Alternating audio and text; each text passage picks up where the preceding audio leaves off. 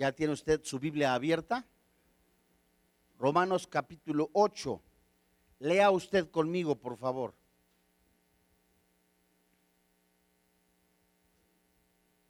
Verso 31. ¿Listo? ¿La tiene? La Biblia dice, ¿qué pues diremos a esto? Si Dios es por nosotros, ¿quién contra nosotros? El que no escatimó ni a su propio Hijo, sino que lo entregó por todos nosotros. ¿Cómo no nos dará también con él todas las cosas? Versículo 33. ¿Quién acusará a los escogidos de Dios? Dios es el que justifica. ¿Quién es el que condenará? Cristo es el que murió, más aún el que también resucitó, el que además está a la diestra de Dios, el que también intercede por nosotros. Versículo 35. ¿Quién nos separará del amor de Cristo? Tribulación o angustia o persecución o hambre o desnudez o peligro o espada, como está escrito. Por causa de ti somos muertos todo el tiempo, somos contados como ovejas de matadero. Antes, en todas estas cosas somos más que vencedores por medio de aquel que nos amó. Por lo cual, estoy seguro de que ni la muerte, ni la vida, ni ángeles, ni principados, ni potestades, ni lo presente, ni lo porvenir, ni lo alto, ni lo profundo, ni ninguna otra cosa creada nos podrá separar del amor de Dios que es en Cristo Jesús, Señor nuestro. Oremos. Señor, en el nombre de Jesús disponemos nuestro espíritu, nuestro corazón para que tu Espíritu Santo hable a nuestro espíritu para sanar, para restaurar, para animar, para mostrarnos la posición ahora que tenemos en Cristo Jesús, que es en libertad. Hoy, Señor, te suplicamos juntos, puestos de acuerdo, que no solamente des, alumbres el entendimiento, sino que aún más nos muestres la libertad que hay en Cristo Jesús. Hoy, Señor, nos ponemos en tus manos. Creemos que cambias el lamento en baile, la tristeza en gozo, la desesperanza en esperanza. Hoy creemos que todo lo podemos en Cristo que nos fortalece. En el nombre de Jesús, amén. Tome su lugar, por favor.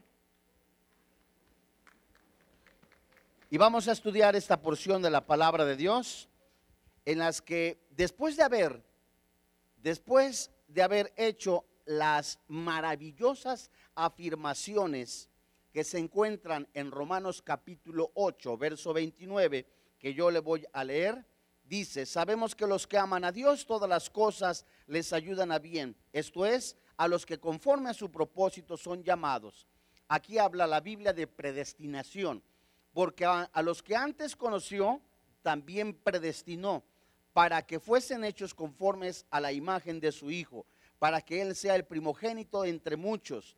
Y a los que predestinó, a estos también llamó. Y a los que llamó, a estos también justificó. Y a los que justificó, a estos también glorificó. Por decirlo de esta manera, para poder entender, en la mente de Dios, en los pensamientos de Dios, antes de que la tierra fuera fundada. Colosenses capítulo 1, Efesios capítulo 2, tú y yo ya estábamos en la mente del Señor. Esto es bien importante, muy interesante y además que el cristiano tiene que apropiárselo, por eso de la identidad en Cristo Jesús.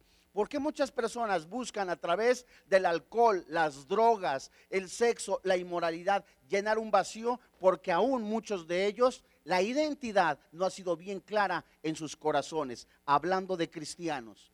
Muchos cristianos aún no han descubierto esa identidad que Dios ha dado desde antes de la fundación del mundo.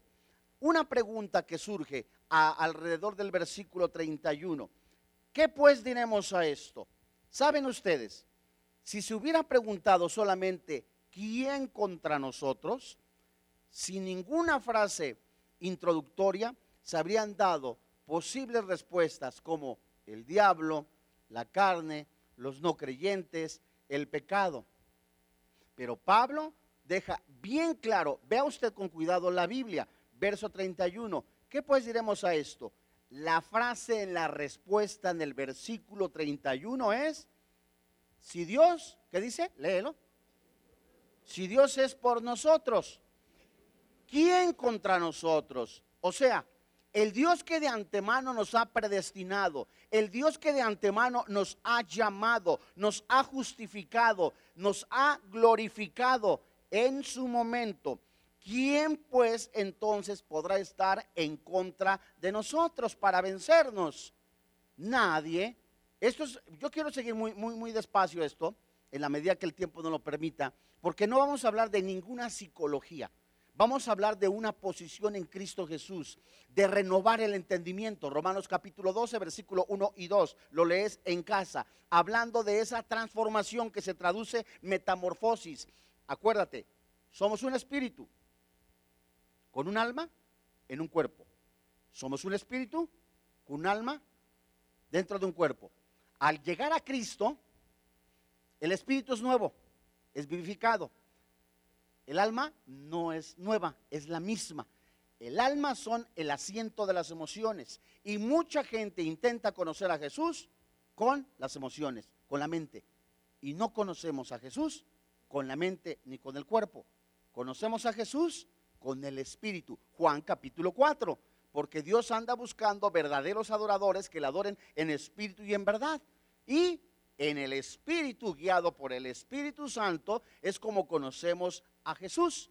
Y cuando nosotros ahogamos por causa del pecado, lo que se traduce contristar al Espíritu Santo, eso es ahogar, oprimir, no dejar operar. El Espíritu Santo está ahí nada más sin actuar en nosotros. Viene una parte de nosotros en el alma, las emociones. Me puedo sentir triste, me puedo sentir derrotado, necesito algo que motive mi vida, pero en el alma, en las emociones. Y por eso muchos cristianos sufren depresión, muchos cristianos sufren o tienen miedo, temores. Esto hoy, a la luz de la palabra de Dios, este mensaje se titula Himno de Seguridad en el Cristiano. Cuando Pablo está diciéndole a la iglesia en Roma, anteponiendo, si Dios por nosotros, ¿quién podrá estar contra nosotros? Ciertamente que el mundo y la carne y el diablo están continuamente contra nosotros, pero ningún cristiano, ninguno, ninguno, ninguno podrá resistir ni la prueba, ni la tentación, ni la adversidad si no busca a Dios con todo su corazón. Mateo 6:33. Si no es gobernado por el Espíritu Santo, Gálatas capítulo 5 porque manifiestas son las obras de la carne. Y seguido de eso, ahí en ese capítulo, la Biblia nos muestra el gobierno del Espíritu Santo, el andar del cristiano. Y un cristiano tiene que andar en el Espíritu. Cuando nosotros descuidamos la comunión con el Señor Jesucristo, empieza a ganar la carne, las emociones. Y buscaremos satisfacción en la carne, mientras que el Espíritu te lleva a hacer morir la carne. Dice el verso 32, el que no escatimonia a su propio Hijo, sino que lo entregó por todos nosotros, ¿qué dice la Biblia? ¿Cómo no nos dará también con él todas las cosas? Nuevamente, si Pablo hubiera solamente preguntado sin anteponer la respuesta, ¿no nos dará también él con todas las cosas? Pregunta, podíamos dudar y dar respuesta equivocada. Pues si necesitamos todavía tantas cosas, muchas de ellas, de ellas, Dios, hablando humanamente, no nos las da porque no estamos preparados, otras de ellas porque no las necesitamos. ¿Y qué sucede? La Biblia dice textualmente en los labios del Señor Jesucristo, en el mundo tendréis aflicción, pero yo he vencido al mundo. Confiad. El cristiano ahora en posición, en la posición en Cristo Jesús, es hecho hijo de Dios. Juan capítulo 1, versículo 12. Forma parte de una nueva familia en la fe. Filipenses y Efesios. Ahora, el cristiano en Cristo Jesús no se le tiene que olvidar que depende totalmente de Jesús. Juan capítulo 15, versículo 1 al 7. Separados de Él, nada podemos hacer. Dios mío, la tentación está, pero sí, a la puerta. Alcohol, mujeres, sexo, drogas, somos aún, estamos en un cuerpo de pecado. Romanos capítulo 7. Miserable de mí, dice el apóstol Pablo, ¿quién me librará de este cuerpo de pecado, de muerte? Pero también el apóstol Pablo en la primera carta a los Corintios menciona, menciona completamente todo lo puedo en Cristo que me fortalece. ¿De dónde viene ese poder? De la oración. ¿De dónde viene ese dunamis? De la comunión con el Señor Jesucristo, que a muchos se nos olvida. Pablo sigue hablando. Romanos capítulo 5, verso 7.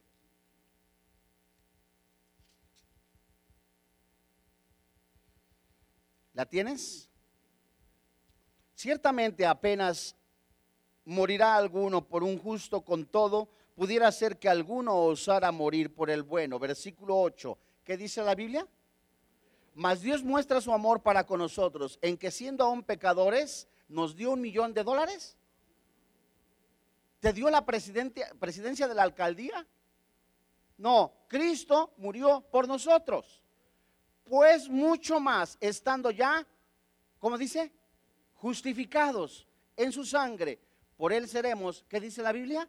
Salvos de la ira. Porque si siendo enemigos fuimos reconciliados con Dios por la muerte de su Hijo, mucho más estando reconciliados, ¿qué dice la Biblia? Seremos salvos por su vida.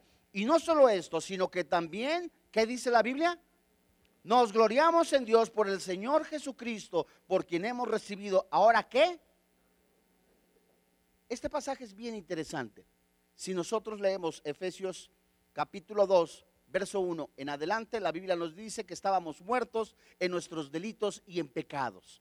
En Colosenses capítulo 1 nos dice que la Biblia que nos pasó del reino de las tinieblas al reino de luz. Si a mí me empieza a quedar claro eso, ¿quién soy ahora en Cristo Jesús?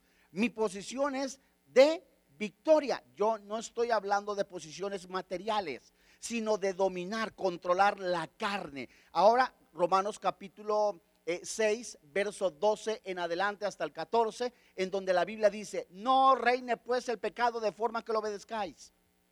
Nosotros somos responsables de tomar decisiones sabias o equivocadas. Nosotros somos responsables o de que venga una catástrofe en nuestra vida, muchas de las veces, por tomar decisiones equivocadas. ¿Por qué?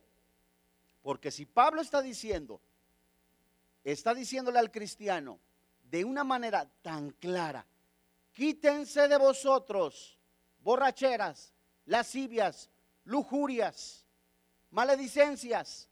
Pablo está diciendo, ¿quién tiene que quitarlas?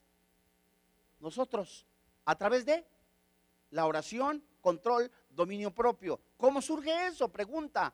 A través de la oración tendremos una maduración o madurar en el espíritu porque las pruebas debieran ser, o la vida del cristiano debiera ser diferente desde que conoció a Jesús hasta la fecha. Cuando Pablo dice que el amor de vosotros crezca en todo, habla de el amor en Cristo, el amor a tu esposa, el amor a tus hijos. Y ese amor no tiene que ser el mismo cuando conociste a Jesús, tiene que ser más grande, tiene que haber crecido.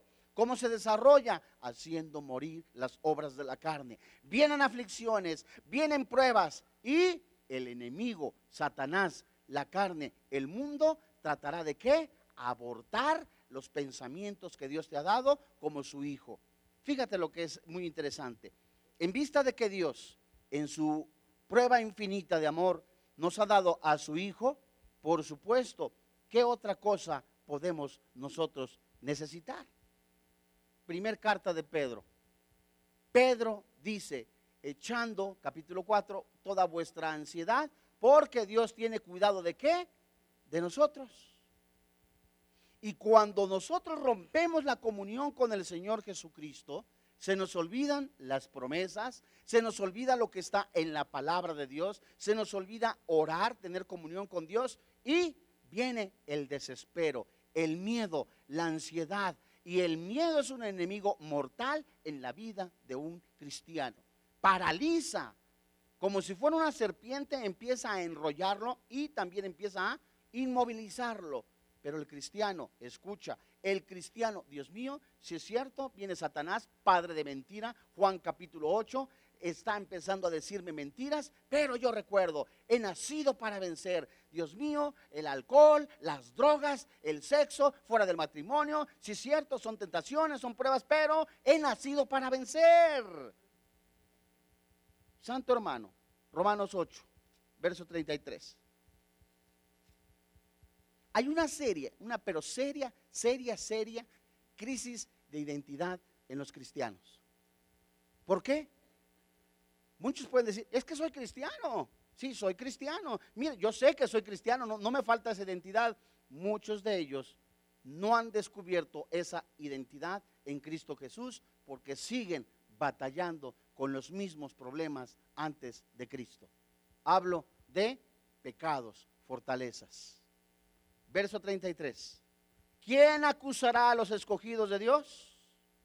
¿Qué dice la Biblia? Lo primero que puede venir es, Dios mío, en la semana me puse una borrachera. Dios mío, son ejemplos. Dios mío, alguien, Dios mío, estoy viviendo en fornicación, es ejemplo. Dios mío, estoy viviendo con otra mujer. Dios mío, aquí la Biblia te está diciendo, eres justificado. ¿Significa que tienes licencia para pecar? La respuesta es que no. Sino que el tiempo, el tiempo que pasaste antes de Cristo o recién convertido a Cristo, aún permanecías buscando el alcohol, buscando las drogas, buscando la nicotina, buscando, y llega el enemigo y te empieza a acusar y te empieza a decir, es que eres borracho, es que eres delincuente, es que eres narcotraficante. La Biblia dice, cuando viene esa promesa que ahora soy hecho hijo de Dios, nacido para vencer, viene el acusador, yo le contesto, versículo 33, Dios ya me justificó. Diablo mentiroso, no voy a poner tú por tú con el diablo, porque ni tampoco ni Moisés ni nadie lo hizo. ¿Qué tengo que hacer? Obedecer la palabra de Dios. Pero viene el acusador, hiciste, fíjate, en la iglesia de los Corintios, desde el capítulo 5 de la iglesia de, la carta a los Corintios, se tratan asuntos de inmoralidad. En el capítulo 5 se trata un muchacho que estaba viviendo o teniendo relaciones sexuales con su madrastra. En el capítulo 6 empieza a hablar sobre eh, las cuestiones y el libertinaje que se habla de la iglesia en Corinto, porque había hasta 20, hasta había personas que hasta 20 veces se habían casado. Estaban exagerando en la doctrina. ¿Qué significaba esto? Como ya eran nacidos de nuevo, como ya eran salvos, muchos comían de lo sacrificado a los ídolos, muchos seguían viviendo en borracheras, en drogas, en inmoralidad. Por eso Pablo les dice en el capítulo 6, no erréis, ni los borrachos, ni los adúlteros, ni los afeminados, ni los maldicientes, ni los estafadores heredan el reino de los cielos. Su comportamiento de la iglesia en Corinto era como no conversos. Y Pablo los exhorta diciéndoles, estás viviendo como derrotado, estás viviendo como vencido. Y les da la serie de pecados que estaban viviendo ellos. No erréis, Dios no puede ser burlado, ni los borrachos, ni los adúlteros, ni los afeminados, maldicientes, estafadores heredan el reino de los cielos. Pero Pablo les hace una acotación en ese capítulo. ¿Esto eran qué? Algunos. Ya no son. Y cuando Pablo te está diciendo, ¿quién te va a ti a acusar? ¿Quién? Ya Jesús te justificó. Y muchos cristianos viven pensando aún en el pasado. No le pedí perdón, con mucho respeto lo digo no le pedí perdón a mi, a mi esposa, a mi mamá, ya partió con el Señor y viven con una culpa. Es que cuando iba en la primaria le robé el Boeing a, a Panchito y viven con una culpa. Si la Biblia nos está diciendo, verso 33, ¿quién tiene el poder de acusarte? Jesús ya justificó. La sangre de Cristo, primer carta de Juan, capítulo 1, verso 5 en adelante, nos limpia de todo pecado. Tus pecados ya fueron borrados. Hay personas que viven con el pasado pensando, era prostituta, era homosexual, era, era gatillero, era lo, peor, algunos dicen, pero la Biblia dice, ya fuiste comprado con la sangre de Cristo. Verso 33. ¿Quién nos acusará a los escogidos de Dios? Dios es el que justifica. Verso 34. ¿Qué dice? ¿Quién es el que condenará? ¿Qué dice la Biblia? Cristo es el que murió, más aún el que también resucitó, el que además está, ¿qué dice? Tomaste alguna decisión equivocada entre semana. Y viene, Señor, me equivoqué. Vete al, versículo 1 del capítulo 8, fíjate qué hermoso. ¿Qué dice? Ahora pues, ¿qué dice? Ninguna condenación hay para los que están, ¿quién? En Cristo Jesús. Los que no andan conforme a la carne, sino conforme al Espíritu. Aquí, en el versículo 2 y 3, muestra dos leyes. La ley de la carne, que es muerte, y la del Espíritu, que es vida. Porque la ley del Espíritu de vida en Cristo Jesús me ha librado de la ley del pecado y de la muerte. Porque lo que era imposible para la ley, por cuanto era débil por la carne, Dios enviando a su Hijo en semejanza de carne de pecado, a causa del pecado, ¿qué dice la Biblia? Condenó al pecado en la carne. Ahí, en la cruz, Jesús recibió la ira de Dios. Poniéndose en mi lugar, Jesús recibe el castigo que tú y yo merecíamos. Ahora, de acuerdo a lo que dice la Biblia, en Romanos capítulo 8, verso 34, Jesús es mi abogado. Jesús, Dios mío, alguien, alguien cometió algo, un pecado, Dios mío, y ahora viene con el corazón dolido, lastimado. Yo ya no sirvo para esto. Son ejemplos. Soy un fracasado, ya no me puedo levantar. Todo lo puedes en Cristo que te fortalece. No te crean las mentiras del diablo. Has nacido para vencer el pecado a través del nombre de Jesús. Cristo ya lo venció. Nemías capítulo 4, el pueblo de Dios frente al sacerdote Esdras, Esdras leyendo la ley, leyendo y confrontando el Espíritu Santo de pecado a todo el pueblo, lloró porque vio su condición. Y dice la Biblia, Nemías capítulo 4, que Nemías puso a las familias por cabeza, es decir, Papá iba a la delantera, papá iba a la brecha, papá iba defendiendo. Tú y yo como padres no tenemos el tiempo para seguir desperdiciándolo en cosas que son obsoletas. Es tiempo de levantarse. Te caíste, levántate en el nombre de Jesús. Verso 35. Acuérdate, Jesús está a la diestra del Padre intercediendo por ti y por mí. ¿Qué nos separará del amor? El amor de Cristo, dice la Biblia. Tribulación o angustia, persecución o hambre o desnudez o peligro o espada. Santos hermanos en la fe. Aquí en este versículo 35, la primera palabra que nosotros encontramos y que Pablo pregunta, ¿qué te separará del amor de Cristo?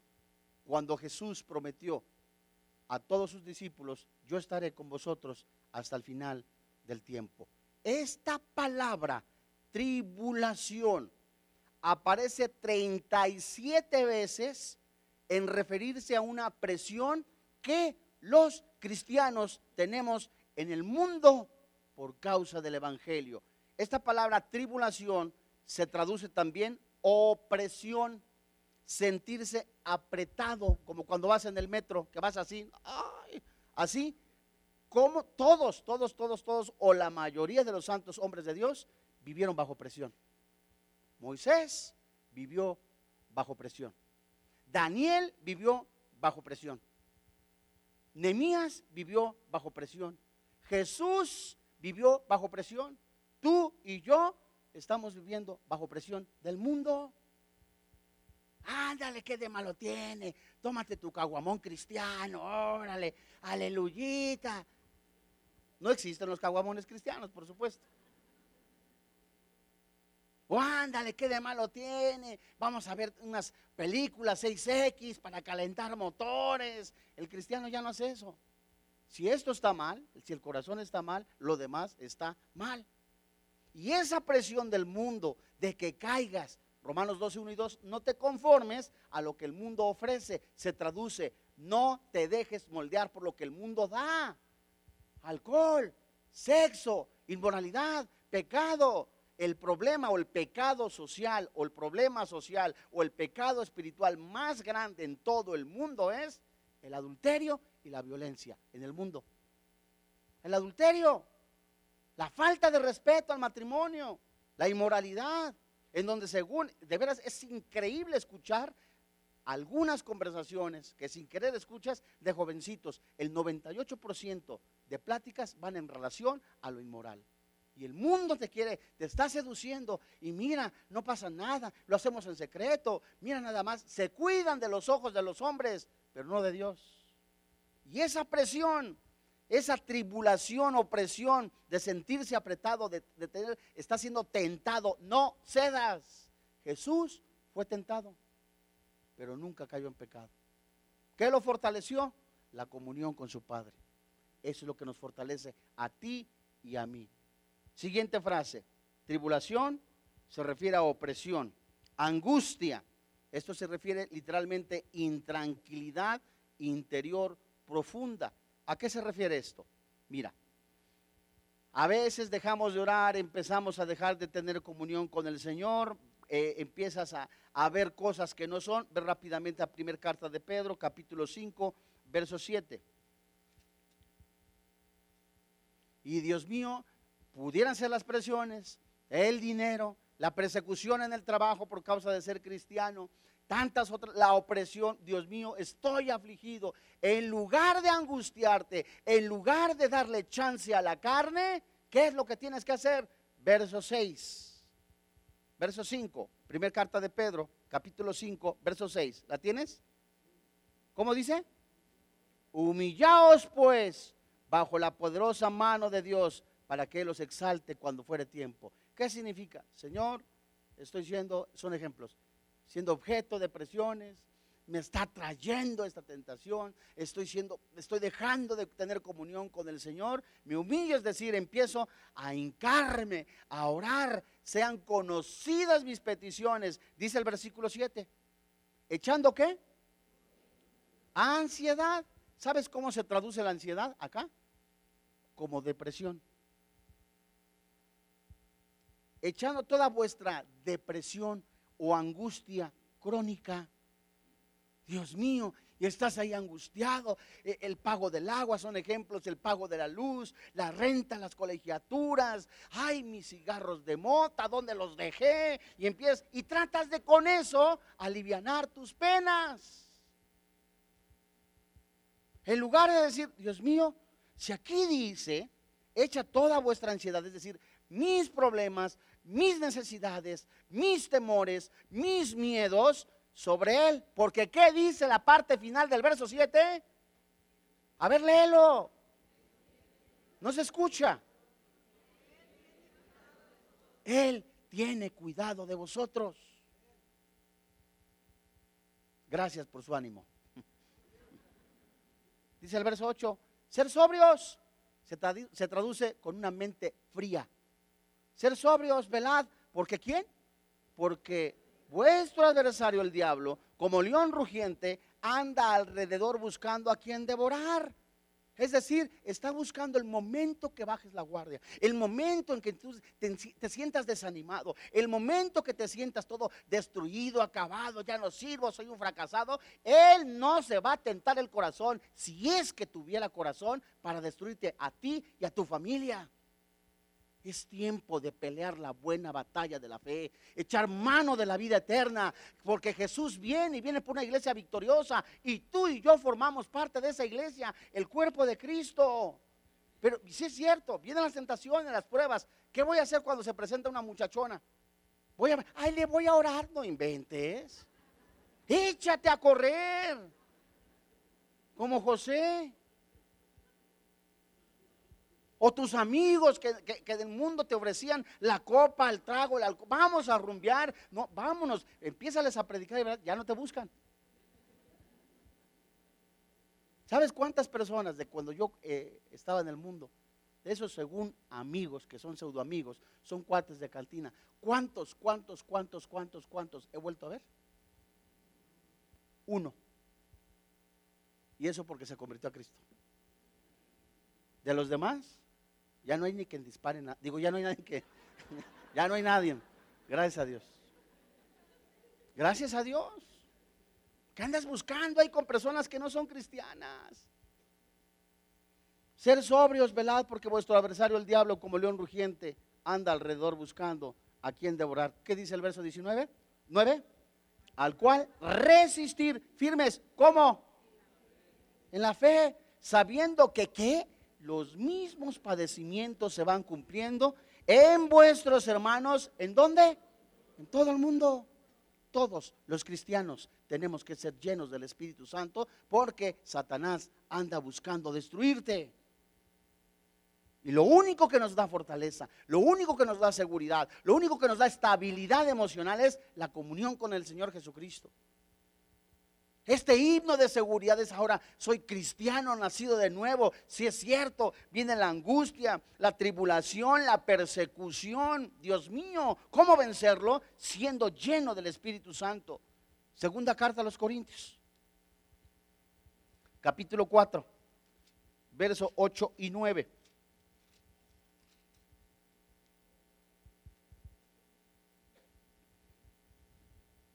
Te leo, verso 8. Pablo diciendo y hablando por fe, estamos atribulados, ¿qué dice? En todo, mas no angustiados, en apuros, mas no desesperados, perseguidos, mas ¿qué dice la Biblia? Mas no desamparados, derribados, pero ¿qué dice?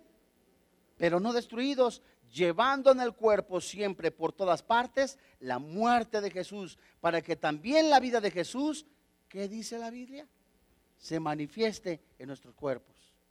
Dios mío, tenemos aflicción, persecución, angustia, desespero, pero todo lo puedo en Cristo que me fortalece. Nadie te puede quitar eso. Nadie, nadie, nadie, nadie. Romanos 8. Tribulación la hemos visto, angustia la hemos visto, persecución, hambre o desnudez. Aquí es bien interesante, vayamos a la primera carta a los Corintios. No te preocupes, niño, el Señor ya viene. Primera carta a los Corintios, capítulo 4, verso 11. Este texto sería seguro para avergonzarnos a muchos de nosotros. Porque muchos de nosotros, ¿cómo nos quejamos? De todo. De todos los cristianos. Si porque ya cualquier cosa, eh, la iglesia está 10 minutos más lejos, te enojas. Si porque el dólar subió, ay Padre Santo, ya viene el anticristo, te enojas. Y ve lo que dice el apóstol Pablo.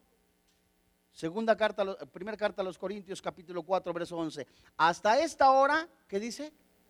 Padecemos hambre, tenemos sed, estamos desnudos, somos abofeteados y no tenemos morada fija. Nos fatiga trabajando con nuestras propias manos. ¿Qué dice? Nos maldicen y bendecimos, padecemos persecución. ¿Y qué dice? Nos difaman y qué? y rogamos. Hemos venido a ser hasta ahora como la escoria del mundo, el desecho de todos. Verso 14. ¿Y qué dice Pablo? No escribo esto para avergonzaros, sino para amonestaros como a hijos míos y amados. Deja de estar quejándote. Ya, de, veras, de, cuánta persecución. Y eso nada más, te aventaron la puerta y ya no quieres venir a la iglesia. De verdad, persecución de cristianos es cuando la propia vida se está dando por el Evangelio. Fuimos llamados a ser discípulos, fuimos llamados a ser también mártires por el Evangelio. Y la pregunta de los 64 mil, ¿tú crees que Pablo no padeció peligros? Segunda carta a los Corintios, capítulo 11, verso 24.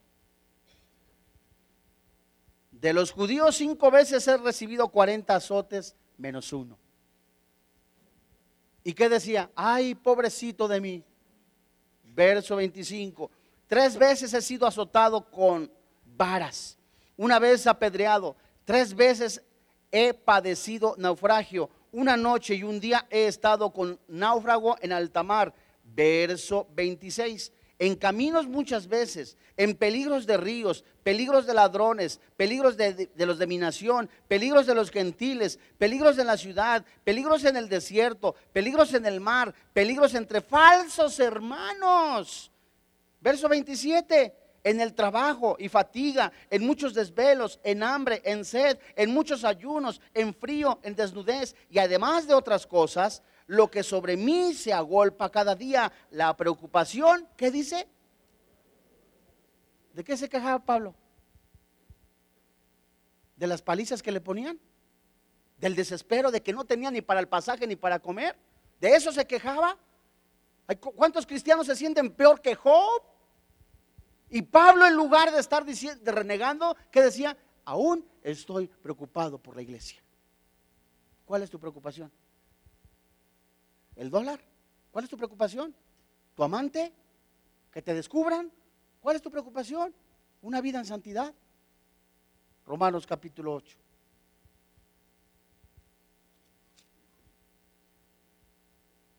siendo perseguido por la espada, es decir, machaira, una espada en la que se usaban los romanos para perseguir a los cristianos. Ahora, Romanos capítulo 8, verso 37. ¿Qué dice la Biblia? ¿La tienes? Antes, después de lo que acabamos de leer, Santo hermano en la fe, de verdad es mi oración que el Espíritu Santo llegue hasta lo más profundo de tu espíritu, de, de mi espíritu, de la importancia de lo que el Espíritu Santo está diciendo en nuestra vida. No para vivir concesionando nuestra vida para el pecado, sino para ser valientes, hombres de verdad, dispuestos a decir no más al pecado, dispuestos a ofrendar su vida para el Señor Jesucristo. Dice el verso 37, antes, en todas estas cosas, somos, como dice? Más que vencedores por medio de aquel que nos amó. ¿Quieres saber la traducción exacta de esta frase, más que vencedores? Venlo en el diccionario, te lo leo ahí para que lo confirmes. Esta palabra, más que vencedores, se traduce del griego upernikomen, es decir, super vencedores.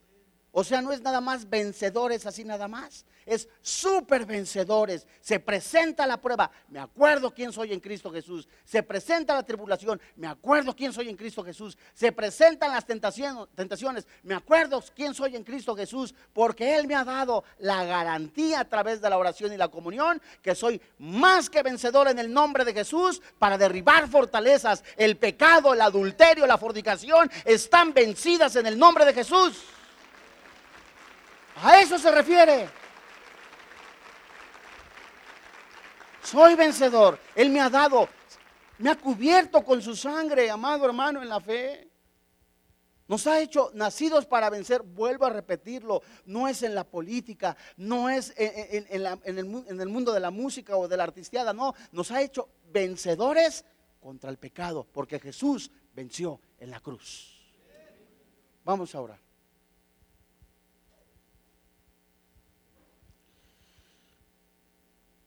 Nada en este mundo,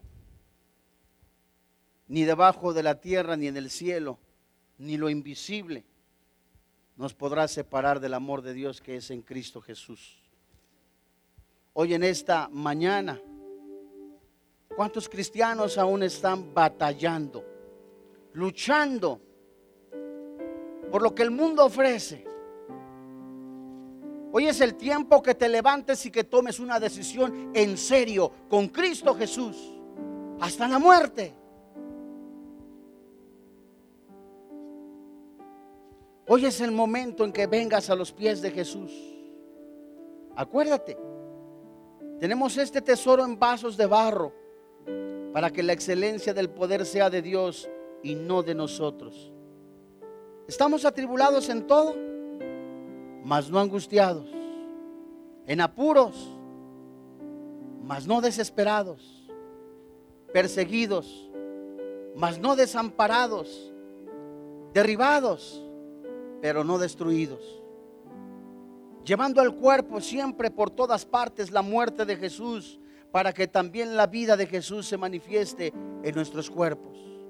Hoy, entrégale a Jesús esos miedos, esos temores, ese pecado. Todo lo puedes en Cristo, todo lo podemos en Cristo que nos fortalece. Ven a Jesús. Él es el camino y la verdad y la vida. Él es el buen pastor. Bienaventurados y dichosos los que han lavado sus ropas en la sangre del cordero. Ven a Jesús. No salgas de este lugar sin antes, sin antes decirle Jesús, gobierna mi vida. Jesús, levanta mi vida.